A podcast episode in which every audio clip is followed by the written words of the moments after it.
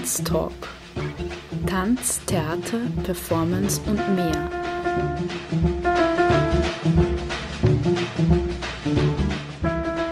Kunst- und Tanzschaffende im Gespräch.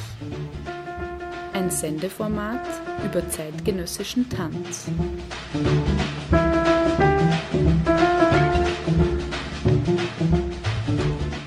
Galinde Holdinger im Gespräch mit Tanzschaffenden. Tanztalk.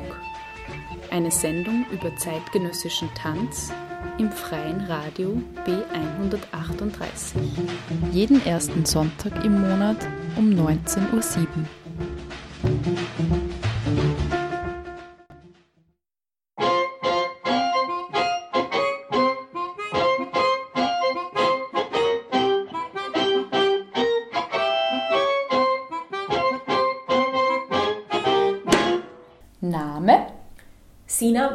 Heiß, Jahrgang, 1981. Geburtsort, Ehenbichel bei Reuter in Tirol. Berufsbezeichnung. Theaterregisseurin.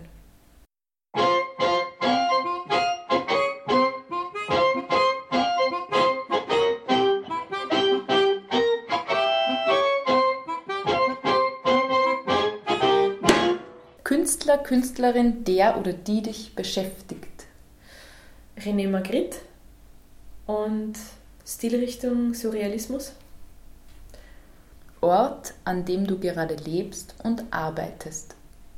Ich lebe gerade in Ottensheim und arbeite aber sehr viel in Linz und hoffentlich mehr in Wien. Inhalte, die dich bewegen.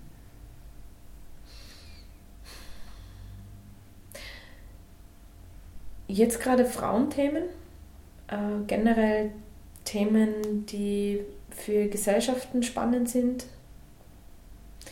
Randthemen, Nischenthemen, Ungewöhnliches.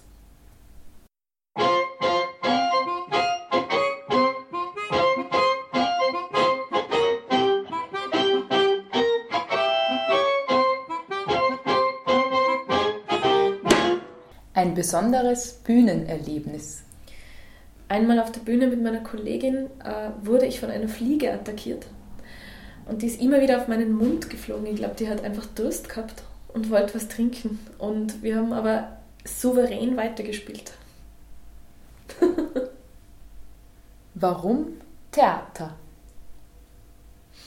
Weil es unglaublich intensiv ist und es wahnsinnig viel in Menschen bewegt und weil mich Menschen sehr interessieren und was Theater machen kann mit ihnen.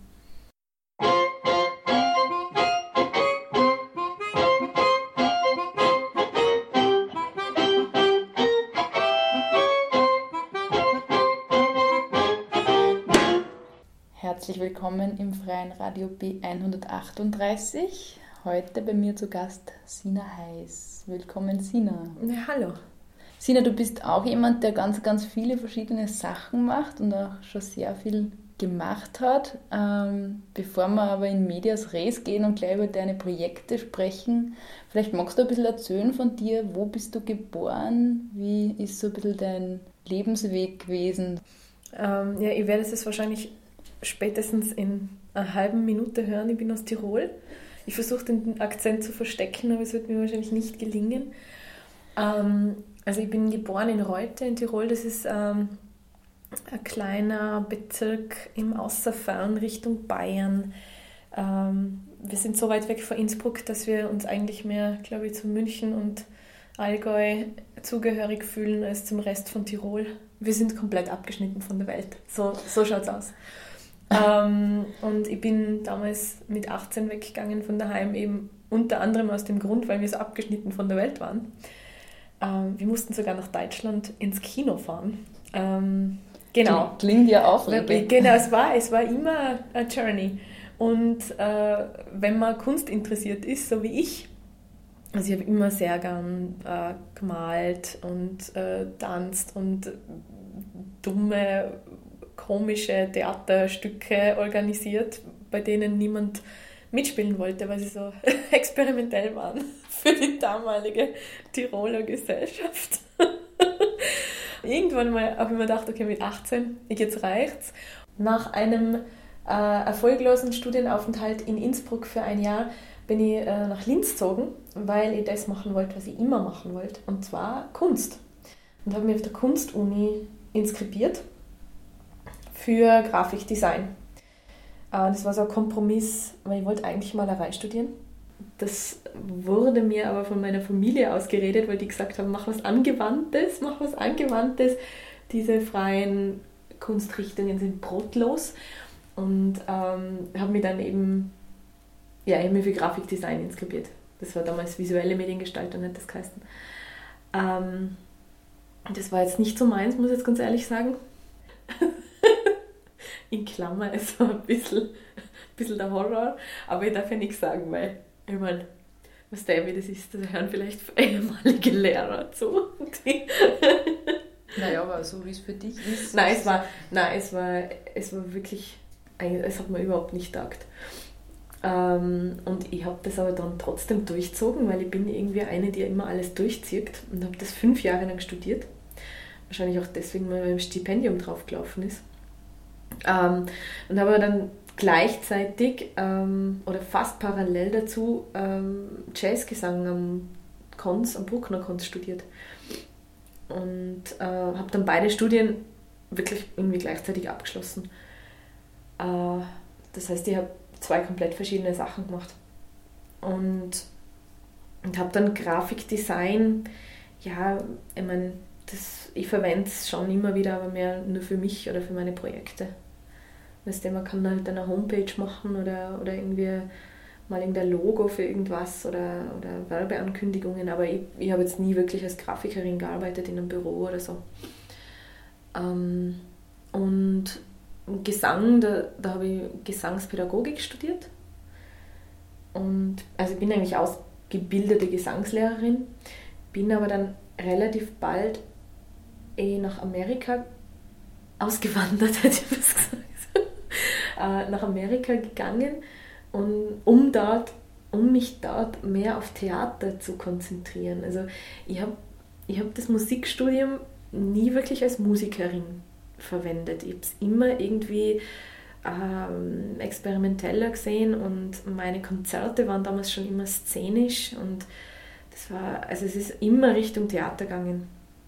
Und äh, ich habe dann auch viel mit Improvisationstheater gemacht. Also ich war Gründungsmitglied von den Impropheten in Posthof ähm, und bin dann ganz stark in, in diese Impro-Schiene reingerutscht und habe das äh, ein paar Jahre lang unterrichtet in Linz. Und ähm, eben dann über Amerika und, und äh, habe da eben ein Regiestudium gemacht, bin ich, bin ich mehr so ins traditionellere Theater ähm, reingerutscht also mein Zugang war experimentell und, und äh, Freestyle und durchs Hintertür. Und jetzt hoffentlich etwas strukturierter, wobei ich mich immer nur sehr als, als sehr äh, unkonventionell und, und experimentell beschreiben würde. Oder die Arbeit, die ich mache. Ja, jetzt bin ich da gelandet und jetzt ähm, versuche ich irgendwie aus, aus diesen ganzen ähm, Bereichen, die ich da so äh, ange, angeschnuppert habe in den letzten Jahren, äh, mein Süppchen zu kochen.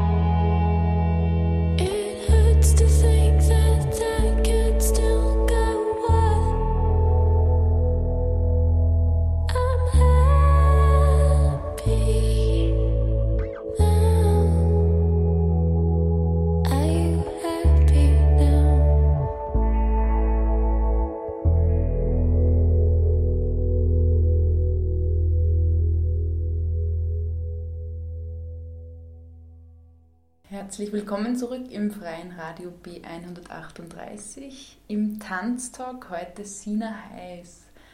Eine Frau, die ganz viele verschiedene Sachen macht. Du hast gerade erzählt, Sina, visuelle Mediengestaltung hast du gemacht, Gesang, Theater, Impro-Theater und jetzt machst du so deine eigene Sache draus. Vielleicht kannst du ein bisschen beschreiben, wie schaut jetzt dann so dieser Mix aus aus dem Ganzen oder aus diesen verschiedenen Quellen, die du möglicherweise verwendest?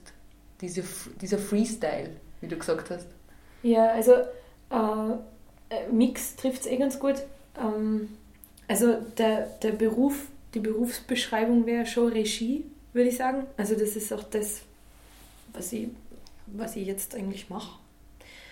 Ähm, und Mix ist ganz, ganz eine treffende Beschreibung, weil es ist so, wie wenn du, wie wenn du hinter einem Mischpult sitzt und dann die einzelnen Kanäle laut und leise drehst. Und manche Kanäle sind eben die visuelle, die visuellen Kanäle, die Farben oder die, das Bühnenbild oder ähm, dann gibt es die, die musikalischen Kanäle, eben, was da auf der, auf der Bühne gespielt wird. Ähm, und dann gibt es halt den Text und es gibt die Story und es gibt die Körper. Also da gibt es so ganz viele Facetten und ich habe irgendwie das Gefühl, dass mich eigentlich alle davon interessieren.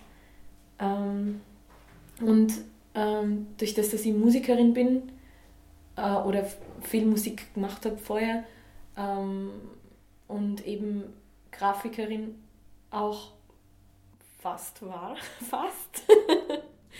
Oder zumindest mir ein bisschen in dem Bereich auskenne, habe ich das Gefühl, ich, mich, mir macht nichts Angst. Also mir macht kein Bereich vom Theater Angst, der äh, oder ich habe irgendwie überall ein bisschen Wissen und, und großes Interesse und das macht mir alles total viel Spaß. Ähm, also ich glaube, arbeiten tue ich sehr intuitiv ähm, und schaue mal grundsätzlich, was da ist äh, in den Menschen oder in der Gruppe, mit der ich gerade arbeite und äh, versuche mich selber irgendwie spontan darauf einzulassen. Mm, also im, im ersten Moment eigentlich nichts vorzubereiten, sondern zu schauen, was, was bringen denn die überhaupt mit? Oder um was geht es denn eigentlich in der Geschichte und dann darauf zu reagieren. Und natürlich dann in, in weiterer Folge bedarf es sehr intensiver Auseinandersetzung mit den jeweiligen Dingen, weil sonst ähm, verlierst dich irgendwie im Chaos also man braucht dann schon irgendwie Struktur und äh, Konzentration, aber ich glaube, meine Stärke ist, dass ich, äh, dass ich mal mit ganz offenen Augen und offenem Herzen wo reingehe und schaue, was ist denn überhaupt da? Und dann daraus was mache. Und das ist wahrscheinlich, das kommt wahrscheinlich ein bisschen von der, von der Impro-Schiene noch oder? Ja, ähm, weil weil Improvisation eben die, genau die Skills verlangt, dass du spontan auf was reagierst, dass du keine Angst hast davor, dass was, ähm, dass was Neues, äh, Unvorhergesehenes passiert. Ähm, und ich muss gerade lachen, weil meine Katze im Hintergrund frisst und wir hören jetzt gerade, wie sie Trockenfutter knappert. Aber siehst du, das ist wieder was Spontanes, auf das wir uns einlassen müssen. Ähm, ja, das macht mir Spaß und, und äh, ich glaube, das macht auch den Leuten Spaß, die mit mir arbeiten.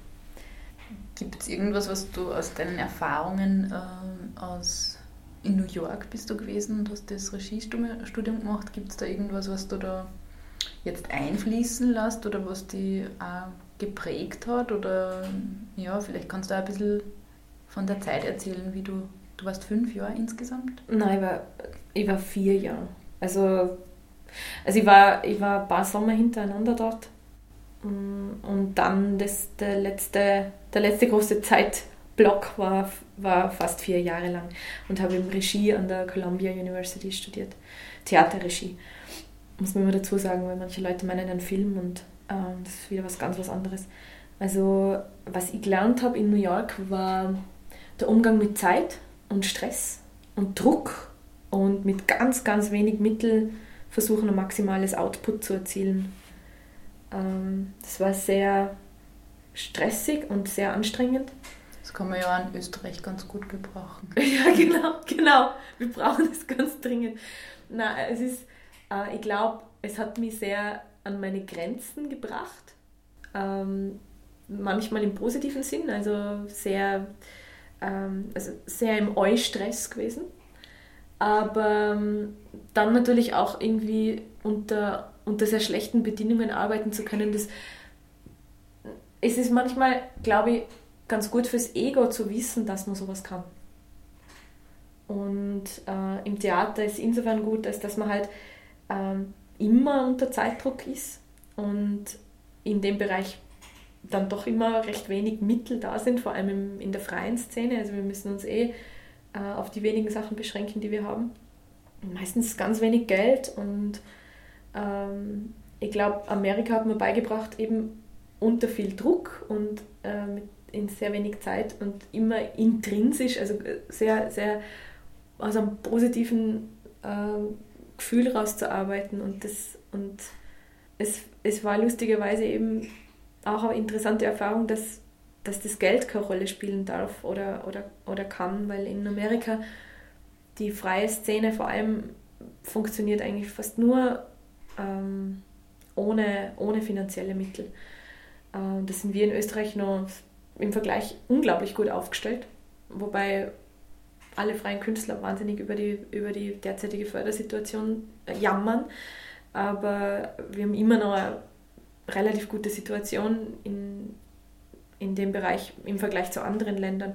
Und in New York arbeiten zum Beispiel alle Schauspieler von vornherein gratis. Was ich jetzt nicht unbedingt gut finde, aber du hast dann halt einen riesen Pool an Leuten, die unbedingt spielen wollen und total intrinsisch motiviert sind ich finde es spannend, das mal zu haben. Und das Thema Geld nicht als Aspekt drin zu haben. Aber ich bin jetzt mittlerweile eben schon wieder über ein Jahr da. Und ähm, also es ist natürlich nervig, wenn, wenn nie Kohle wo da ist und wenn, ähm, wenn man sich ständig irgendwie selbst motivieren muss. Ähm, also das, das beschäftigt mich jetzt gerade ein bisschen. Ähm, ja, das war das, was ich mir mitgenommen habe.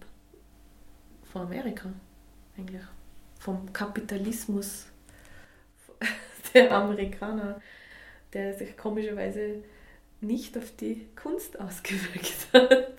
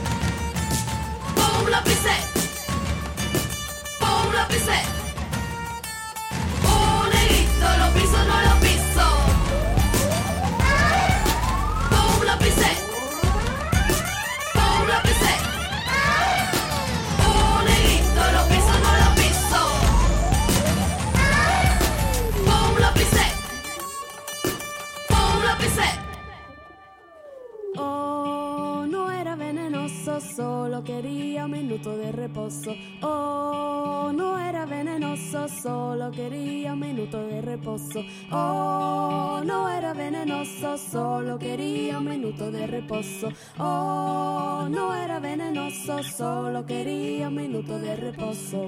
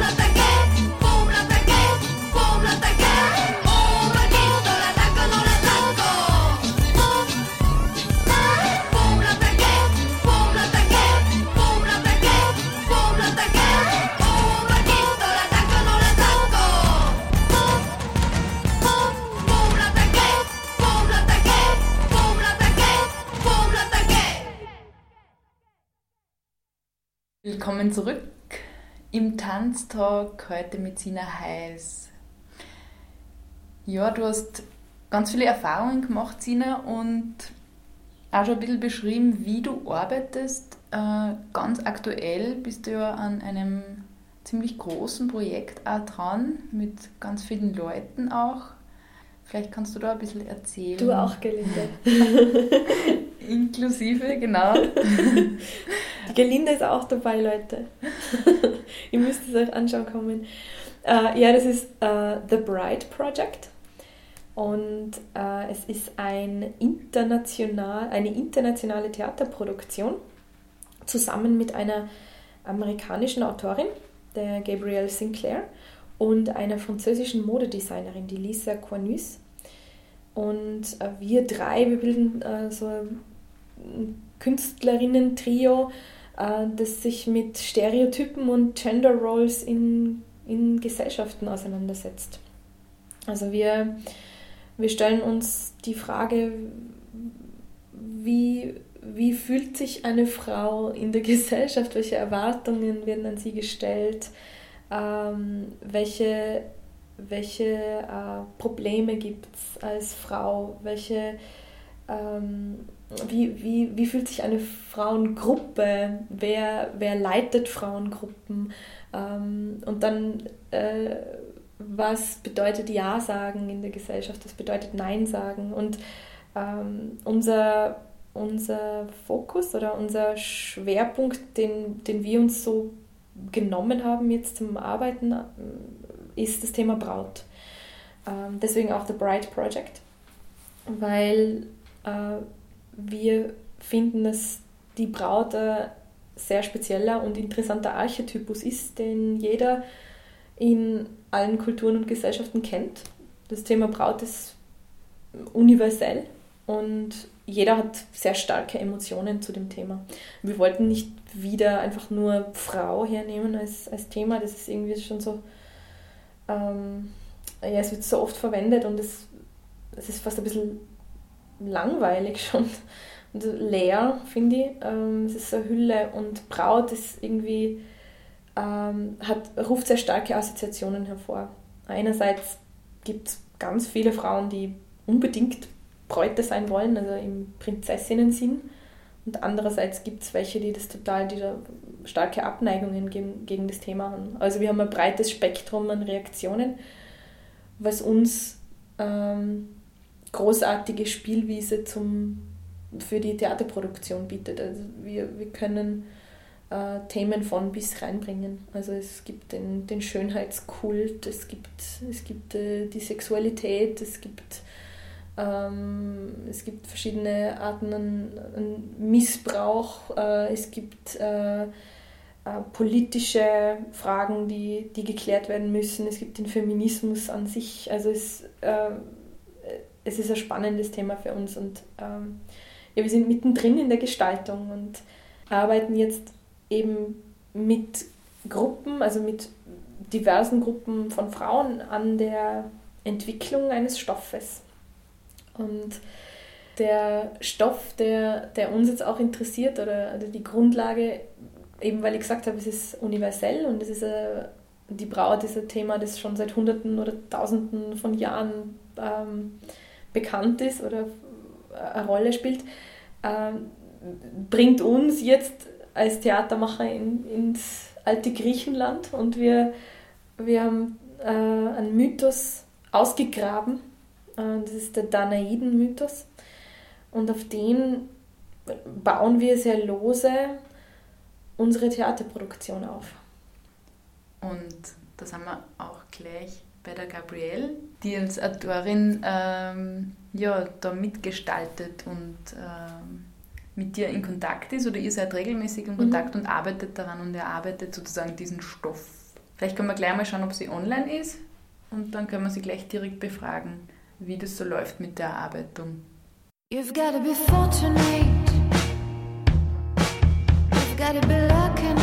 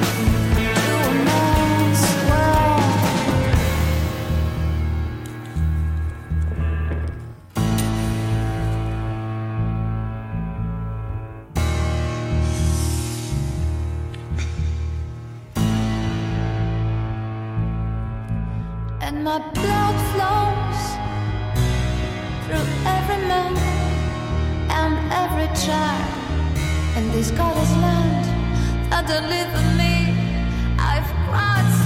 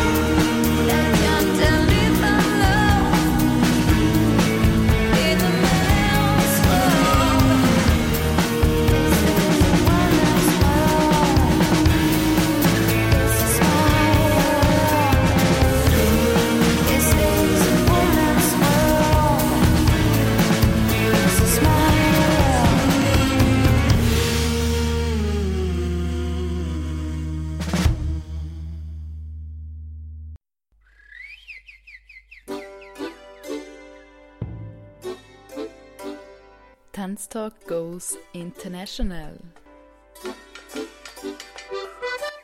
Gerlinde Ruidinger spricht mit Künstlerinnen aus der Welt.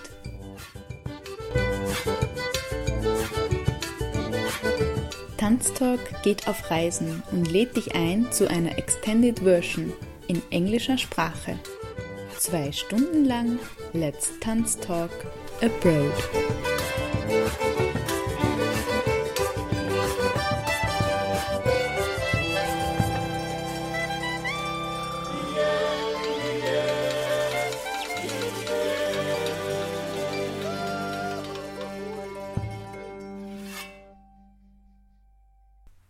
Gabi? Hi, yes. Cool, so you're online. Hello. Welcome to Tanz Talk. Thank you.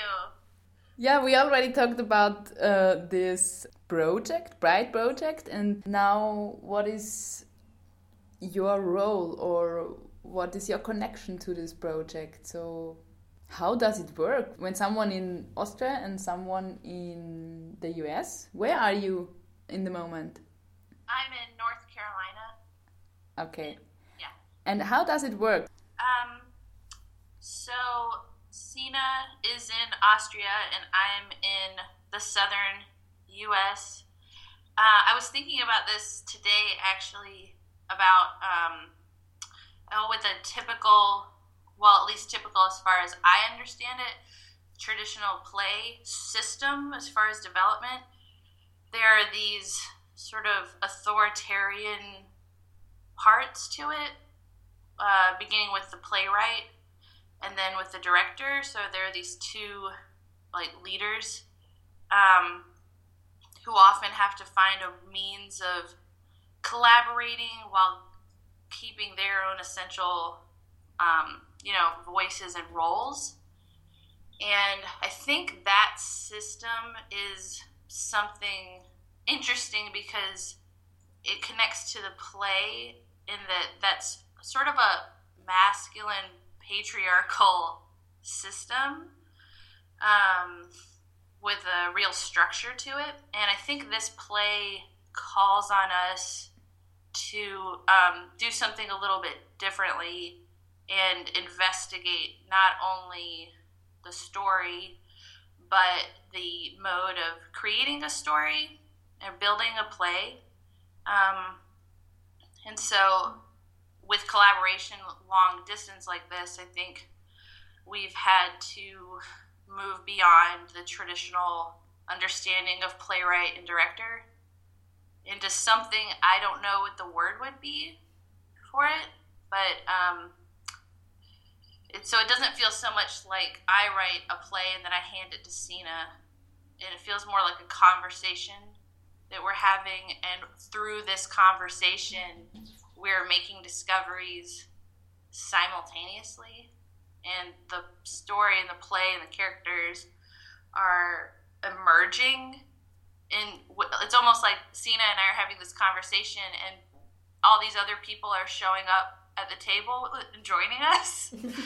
so um, that's how it feels to me, less like a traditional kind of structure to it. What you said is it, it ties in really well with what, what I described before. Um, I described uh, what we are focusing on, like the role of the woman and expectations and and fears and questions we have, and how how does uh, I I briefly said it when there's a group of women coming together, who is speaking for all these women? Who is who is the leader? Um, who is who is telling them what to do and deciding for them? And I guess this is one question that we both have, Gabby and I. How does leadership look, especially in, in groups of women? And I, I think she, she touched it a little bit also because we are both in in um, our our professions require leadership in a way because you usually do write a play first and then it's finished and then you're kind of like leading the way towards the story right? And then my role would be I'm directing it, so I'm leading the team to make that story visible and audible for for a, for an audience, and we are both not doing that traditional way, and and it is it feels like a um, it feels more organic, and we talked about this before that the organic feeling of that process is is more of a a feminine um, format in a way. Yeah. this leads me to the next question.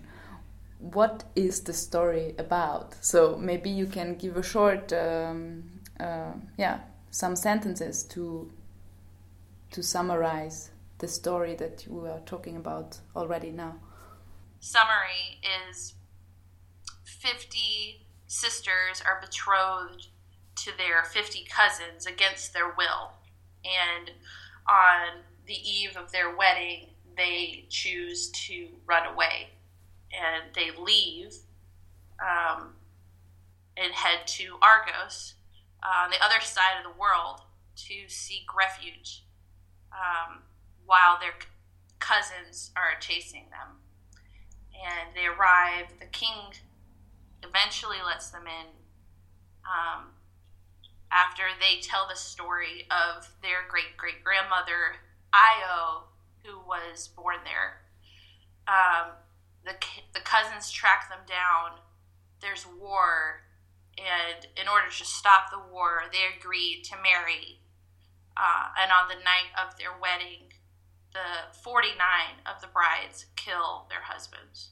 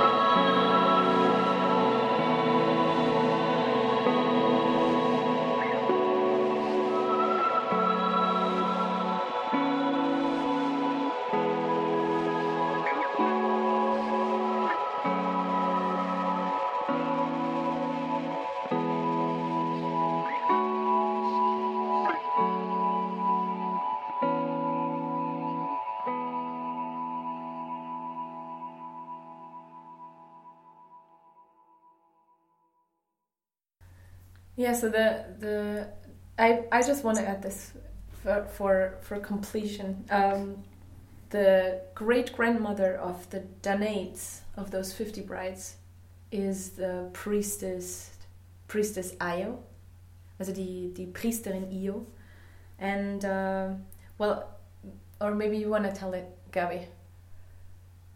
Oh, uh, no, you can tell. Okay, so so Io was um, yeah she was a priestess and she was worshiping Zeus and Zeus Zeus he fell in love with her.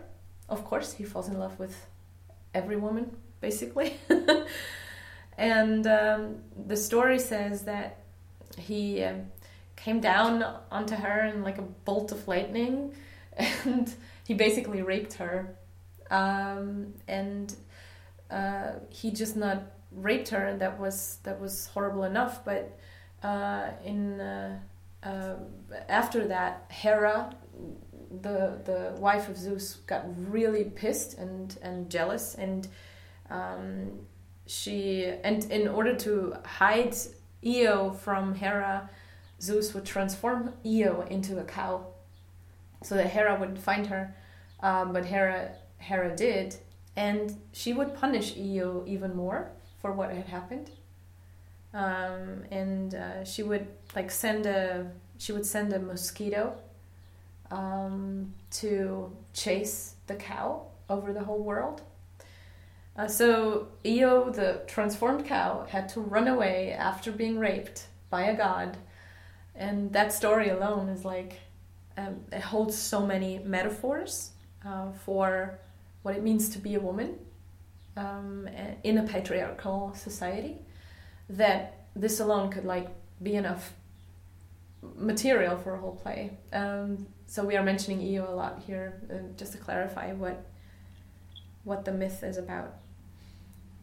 I guess our whole concept sounds like super huge and big, so it's also always very hard to describe it to people who have no idea about it and you don't really know where to start, which is also part of our investigation like where does the story start and where does it end um, uh, because it's so big and universal and it also reflects a lot of things that go on in society right now.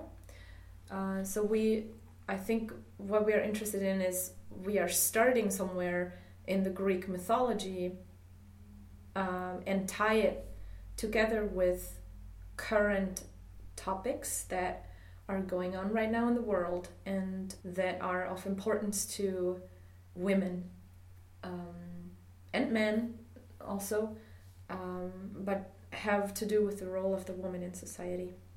But at the same time, it's a very intimate, small play. It's a play about sisters who are doing what they need to do to take care of themselves and take care of each other. I think it's also a play about a great grandmother and their connection to her, a woman they've never met and will never meet. Um, I think it's just a, in a way, it's a small family play. Um, it's their cousins who are coming after them, and they're coming home to Argos, a place they've never been, but is their ancestral home. So, even though uh, I think with the best plays, there's a sense of intimacy and smallness but uh, sort of an infinite well of um, exploration, which is, I mean, all of these Greek plays are like that, I guess. They're all just family plays that we um, can talk about and think about forever. I guess I guess the the thing that makes it um, that that steals the, the the classical structure from it is that all those women who commit a murder and who dare to say no in a situation where everybody expects them to say yes, they land in hell, according to the myth. Uh, so the story ends in hell, and we were thinking about the possibility of what if we start in hell and like what why is a woman in hell? Like what what brought her there? What what did she do wrong? She just like for one time in her life decided to go with her free will and say no. And now she landed in hell. And how does she how is she able to get out of that hell again? And what is hell now in nowadays society for a woman?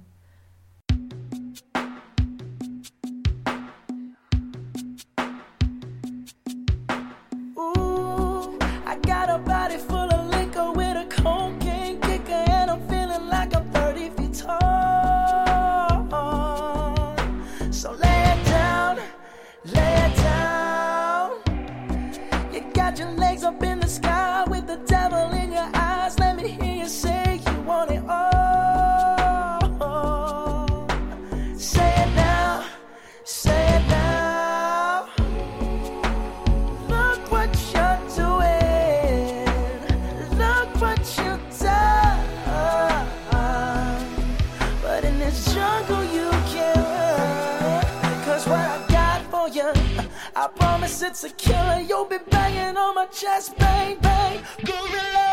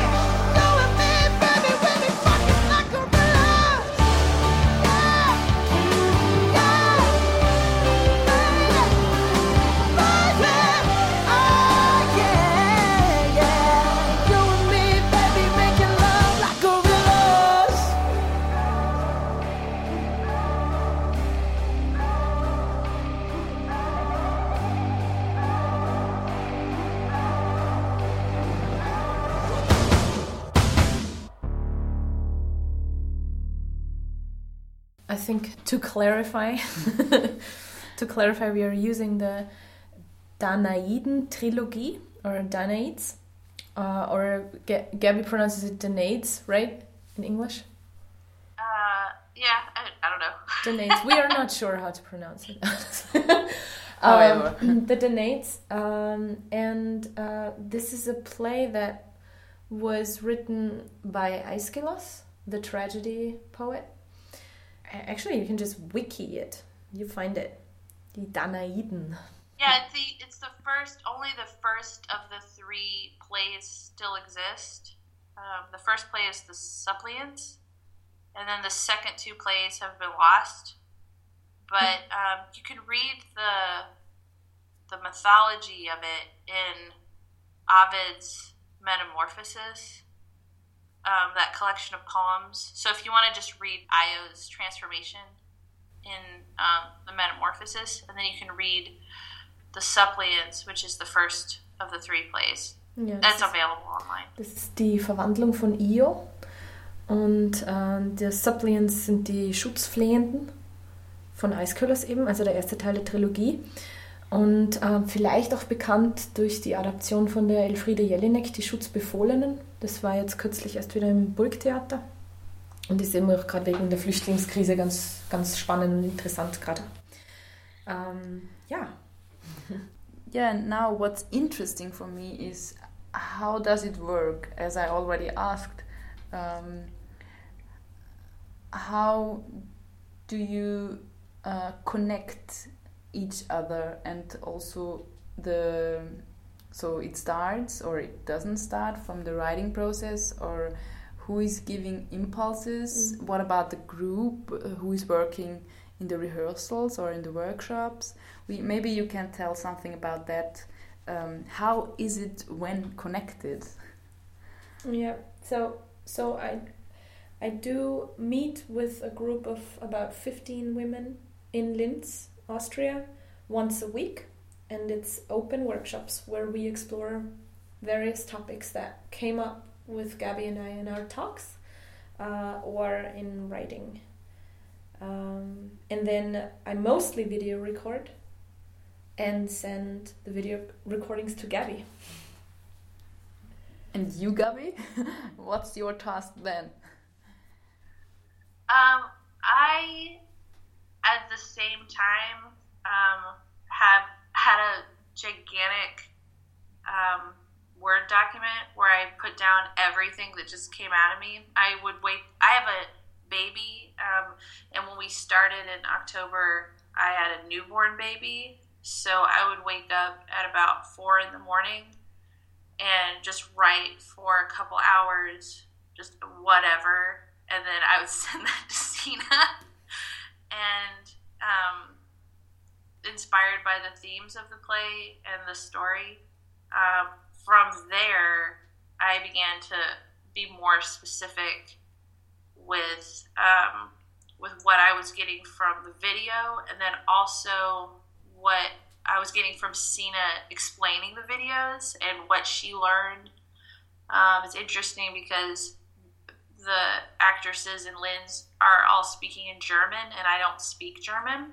So uh, for me, pulling from um, body language and articulation, the way they're saying it, and the way they're interacting with each other informed a lot of um, the relationships and the characters that grew from that.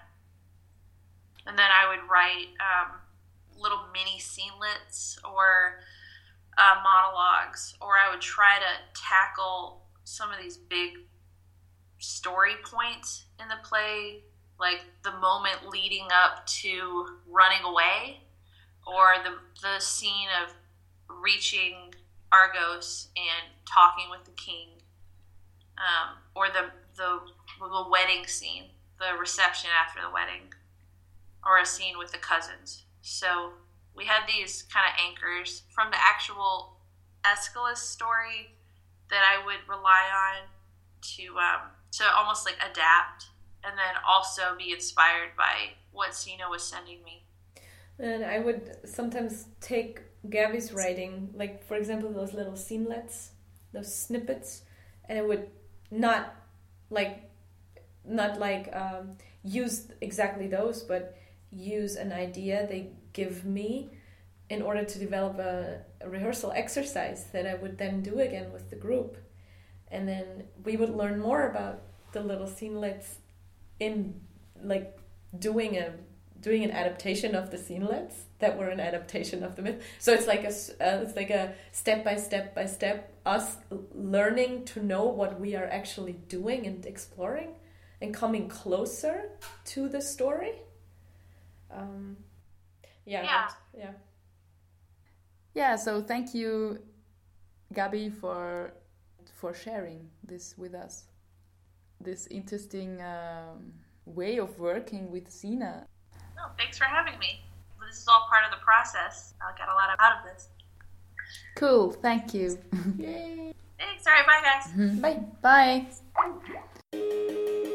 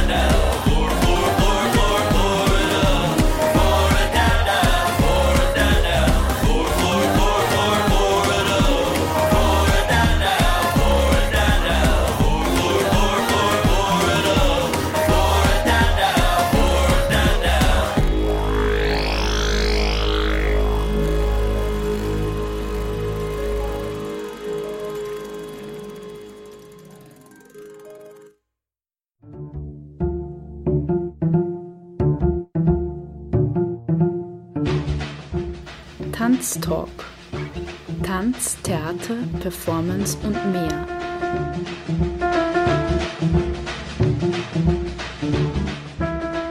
Kunst- und Tanzschaffende im Gespräch. Ein Sendeformat über zeitgenössischen Tanz.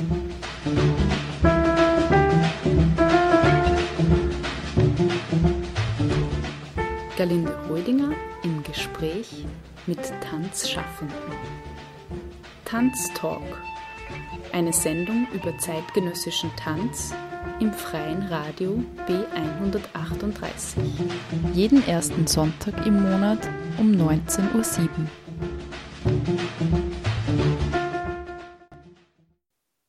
Ja, dann schauen wir gleich mal zur Lisa nach Frankreich. Die ist jetzt auch online. Wir schauen mal, ob sie jetzt schon da ist. Lisa, are you here? Yes, I'm here. Great. So I want to welcome you to Tanz Talk. Thanks. And now I would like to ask you to how did it come that you met each other? How was it? It was in uh, in my shop in Arles. It was uh, the first year I um, I worked in this shop because I come from the north of France and the and the shop is in the south. And Sina came here one day to see my uh, my creations. She bought a beautiful dress, and um, and she gave me her card. And we never stopped to talk since uh, this year. That was in uh, uh, it was three years ago. Yeah, it's true. Uh, so that's it. Then maybe you can say something about the dress or how you work, Lisa. It's um, it's hard to describe because I don't have any rules in my job or in my life. Um, I everything begins with the material, the colors and the and the fabrics I, I use, and I cut things. I put them on my model, and the clothes appears like that. Well, the the cool thing about her clothes are or is that, um, as she said, she's making them like she's putting them on to her models and they just fit. And so I we I, I tried a couple of dresses and I think jackets also. Yes. And this dress just really fit. You know, it was like made for me, which was really nice. And I think that's that's one of the specialties about Lisa that she makes clothes that are made for specific people and not just made in like a bulk so that you have many of them, but it's all unique dresses. You know, am I saying this right? Oh yes, exactly. Okay. So I saw her clothes in the boutique, and then I, uh, when I went when I went back home, I, I, I would look Lisa's collection up online. Uh, she has a website. Should we advertise the website, Lisa? oh yes. Yes, please tell us. It's on www.loalis.book.fr. www.loalis.book. Yes. FR für France. Okay, France. Um, yeah, so I went online and I saw a bridal dress collection. And the kind of, I don't know why, kind of fascinated me. Maybe because I have a private, I had a private uh, phase where I wanted to be a bride or something. I don't know. I don't know. But A um, wish or a dream. yeah this like princess wish you know uh, and uh, well i i would I, do you want to do you want to talk about the the bridal dresses or why you made them or what it what they are about Um, at the beginning, it was really to. My mother used to to create clothes too when I was a child, so she had a lot of fabrics uh, in her previous house. And when I began to create clothes, I had all those fabrics that I that I um, was allowed to to take, and a lot of them were white. So one day I decided to use all the white materials that I had to create wedding dresses, but it was just because it was white. And that's how I began to, to do that. Cool. Okay, and so this maybe is also now the connection to the project, to this bride project that is Sina with you and Gabrielle working on. Uh, how did it came, or how did you decide it, Sina?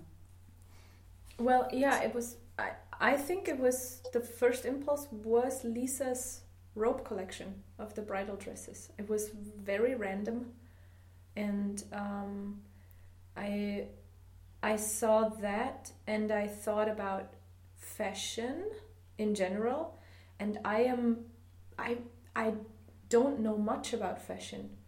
But for some reason, I felt challenged to connect with that topic. And that's why I was like, okay, let's just jump into the cold water and do the, the topic that is most like um, alien or strange to me, which was brides and fashion. You know, that, that was, that was the thing that like drew me in. Um, and then Gabby and I talked about brides and fashion and then we we just like all these all these different topics just like came up and and all these story ideas came up but the my personal way in was the was Lisa's clothes actually これからみんなでめちゃくちゃ踊って騒ごう騒ごう。Headbanger.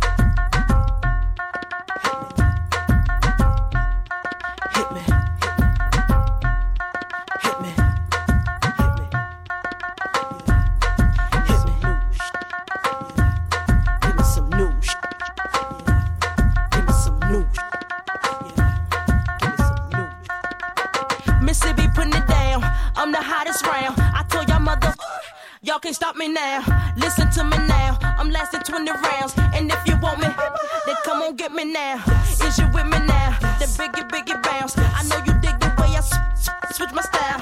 Holla, holla. People sing around. Now people gather round. Now people jump around.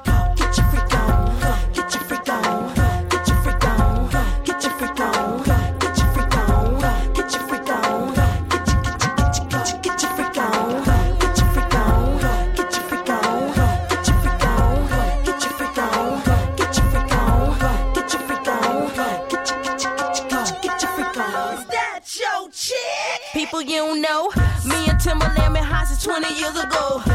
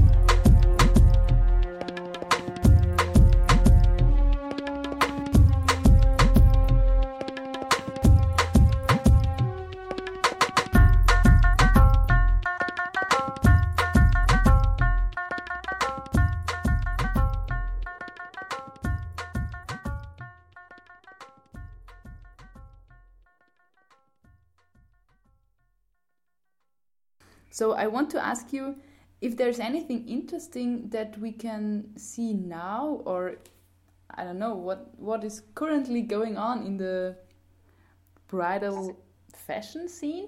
For example, me, I'm a person who doesn't know anything about fashion and I also don't know anything about bridal collection. I think I'm just like you and I have no idea about the rules and the and what usually happens in this kind of collection. What I try to do is to stay as far as possible of all the um, of the world of fashion because it's not attractive for me. Um, what I try to do when I, when I create clothes is not um, doing something fashion, and I think that's why um, people like that. That was also a reason why I felt like drawn to her work, because it it it corresponds so well with the role of women in society, and that they always need to like be part of that beauty cult or that like fashion world and and make themselves a part of like or wanting to be beautiful and wanting to fit into specific shapes and stuff it was so interesting to talk to a designer who doesn't want to fit into that fashion world. I think that's great. And and you, Lisa, how what can you say about why you don't like those fashion uh, world or what? Um, It's not really that I don't like it, but it's not something that inspire me, and I don't feel um, obligated to to use uh, some colors or to use something that is fashion. But it's interesting because I'm aware of the fact that when I want to use specifically one color, it's in fact the color that is used uh, at this period in fashion. So there is definitely something that is in the in the minds and that people take um, more or less consciously. That's something I know that is interesting, but I never really think about that. do you watch a lot of fashion uh, like a how do you say Never, no absolutely never. Mm. I guess it also like even in movies or in I don't know if you if you I guess even if you look at a cookbook you Yes. they wear something right or like the style yeah you can't avoid being influenced by by the fashion of the time Oh yes, but yeah I don't. I really don't know how it works for me. and what are maybe the things that you uh, that gives inspiration to you? It's really only the the fabrics. I have a lot of different fabrics in my workshop. And when I wake up in the morning, I take a few different ones. I try to mix them together, and where it seems to be beautiful, I cut. But I never think about what I'm going to do before to, to cut. That that way of working that she just described is um, is very similar to how I work in theater. Uh, so and and also how Gabby and I work as a theater uh, as a director writer writer team. We are taking um, ideas or impulses from different um, topics or from different um, worlds and put them together. We mesh them together, and then we we make this new shape with it. So I guess we have a similar technique and like the sewing together of the stuff that Lisa does is reflecting that in the again in like a dress shape that fits on a woman's body. It so I, I really I kind of like the how the concept came out, you know. And the other thing that we have is um, I would be very interested in importing some of the bridal dress collection to show them on stage in our work in progress showing in June, or and or at the at the shows in fall because they're already existing, you know. And uh, what we also talked about is uh, to create a, a basic um, costume, like a, a th- theater theater costumes that uh, are simpler that we can use for the stage when we when we tour or um, that we can use in the in the big group because we have so many women. And um, I don't know if it's possible to sew a complete dress for every woman that uh, allows everybody to move and um, is not like falling apart because it's like a it's like an, a bridal dress. it's very sensitive, you know. Uh, so so that we have to think about um, simpler and more practical solutions for the stage. Um, that that's what we talked about. Great. So I don't have any questions in my mind. Maybe any one of you wants to tell something or to say or to ask or I don't know to add just. I think at this point we we are still we are still planning on how exactly the role of uh, the costume designer works in this project because it's so early on stage. Um, but um, what I really enjoy is this connection internationally. You know, that we are that we are in touch for so long already, and that it somehow came together without us forcing it. It just was there, and that's for me that's the that's the most important point. And we really seem to be close. Yeah, yeah. We we have we have similar ways of working, even though we are not working in the same field at all. But we do kind of, which is um, it's very inspiring. So then I would like to say thank you, Lisa, for your time. oh, you're welcome. Till soon, I hope. Good. Bye, Lisa. Bye. Bye. Ciao and thank you.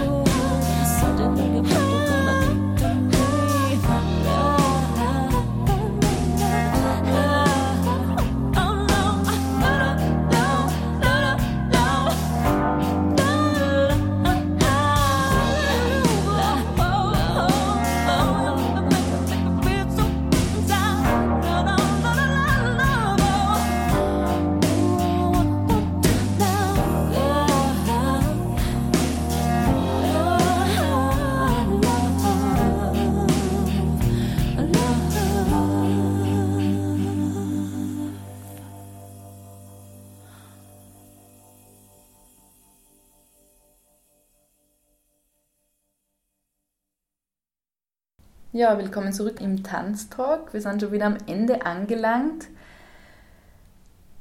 Sina, du hast uns gerade ein riesiges Projekt äh, beschrieben, gemeinsam mit der Gabi und mit der Lisa, an dem ihr gerade äh, dran seid. Ich hoffe, das können wir auch sehen. Wann und wo wird das sein? Und vielleicht kannst du noch Infos zur ähm, Webseite geben, wer Interesse bekommen hat, nicht nur die Geschichte nachzulesen, äh, sondern auch über das Projekt und das Team mehr zu erfahren. Ähm, ja, also ihr findet Infos über The Bride Project auf unserer Vereinswebsite. Äh, der Verein nennt sich Lonesome George, äh, so wie der einsame Georg.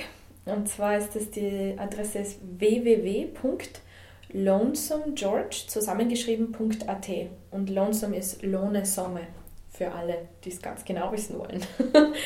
Und äh, es gibt nächsten Monat ein Work in Progress Showing im Theater Phoenix in Linz.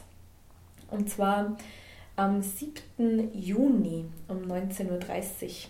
Für alle Interessierten, die wissen wollen, wie die Arbeit äh, in Progress aussieht, also die schon mal ein paar szenische Vorgeschmäcker bekommen wollen auf äh, das Endprodukt. Alles noch in Arbeit und alles noch sehr roh, aber es gibt durchaus Fans von solchen Showings. Also wir würden euch, wir würden euch herzlich einladen äh, und es gibt auch noch äh, andere Künstler und Künstlerinnen zu sehen, die sich mit dem Thema Frau und Stereotypen in der Gesellschaft auseinandersetzen. Also es wird ein buntes Event. 7. Juni. Und äh, die Premiere des Stückes wird sein am 11. Oktober im Theater Phoenix und es wird einen Folgetermin geben und zwar am 18. Oktober, auch im Theater Phoenix in Linz. Äh, beide Abende wieder 19.30 Uhr, das sind Dienstage und wir gastieren auch in Wien im Theater Kosmos und am Freien Theater in Innsbruck. Aber alle diese Termine findet ihr auf unserer Website www.lonesomegeorge.at. Sehr gut, dann bleibt mir nur mehr zu sagen, herzlichen Dank, Sina, für den Talk, für das Interview und für die vielen interessanten Infos und die Themen, die ihr bearbeitet äh, im Bride Project. Ja, danke dir. Danke fürs Einladen.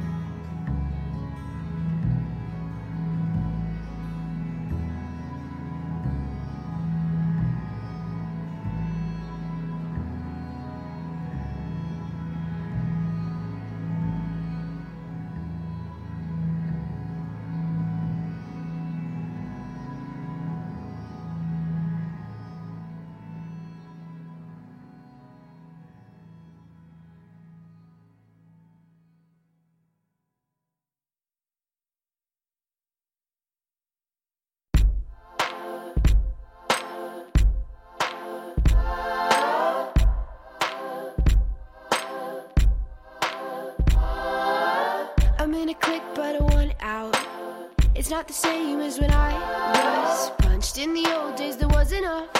The card games and ease with the bitter soul of blood. I was in but a one out. My mother's love is choking me. I'm sick of words that hang above my head. What about the kid? It's time the kid got free. Be a part.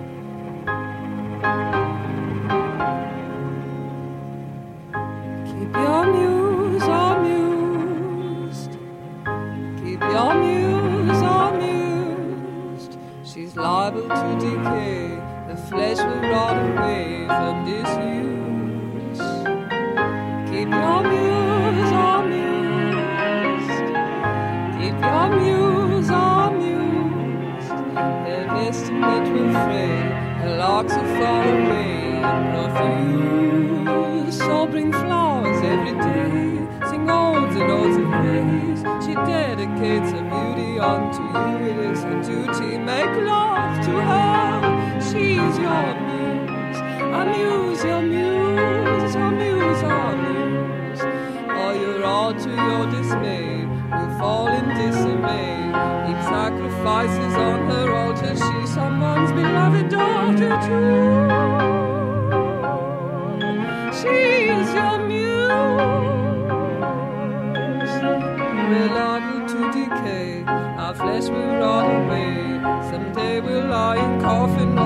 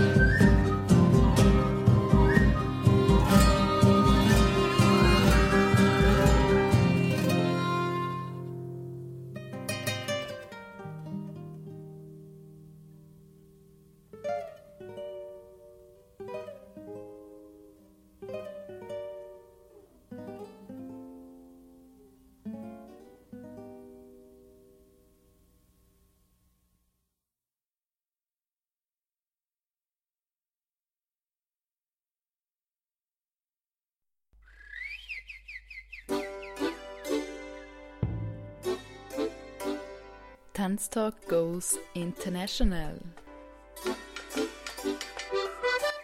Gerlinde Hoidinger spricht mit Künstlerinnen aus der Welt.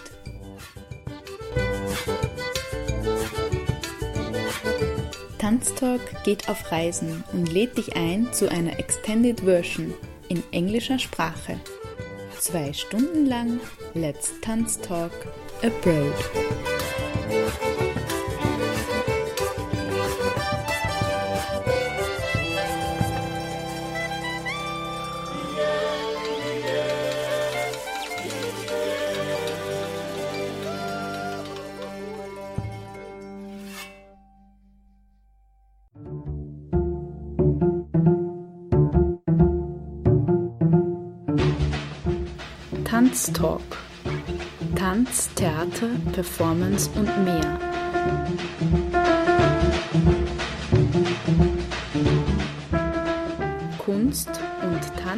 Tanzschaffende im Gespräch. Ein Sendeformat über zeitgenössischen Tanz.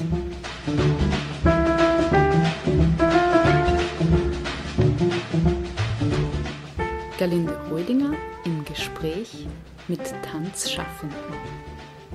Tanztalk. Eine Sendung über zeitgenössischen Tanz im freien Radio B138. Jeden ersten Sonntag im Monat um 19.07 Uhr.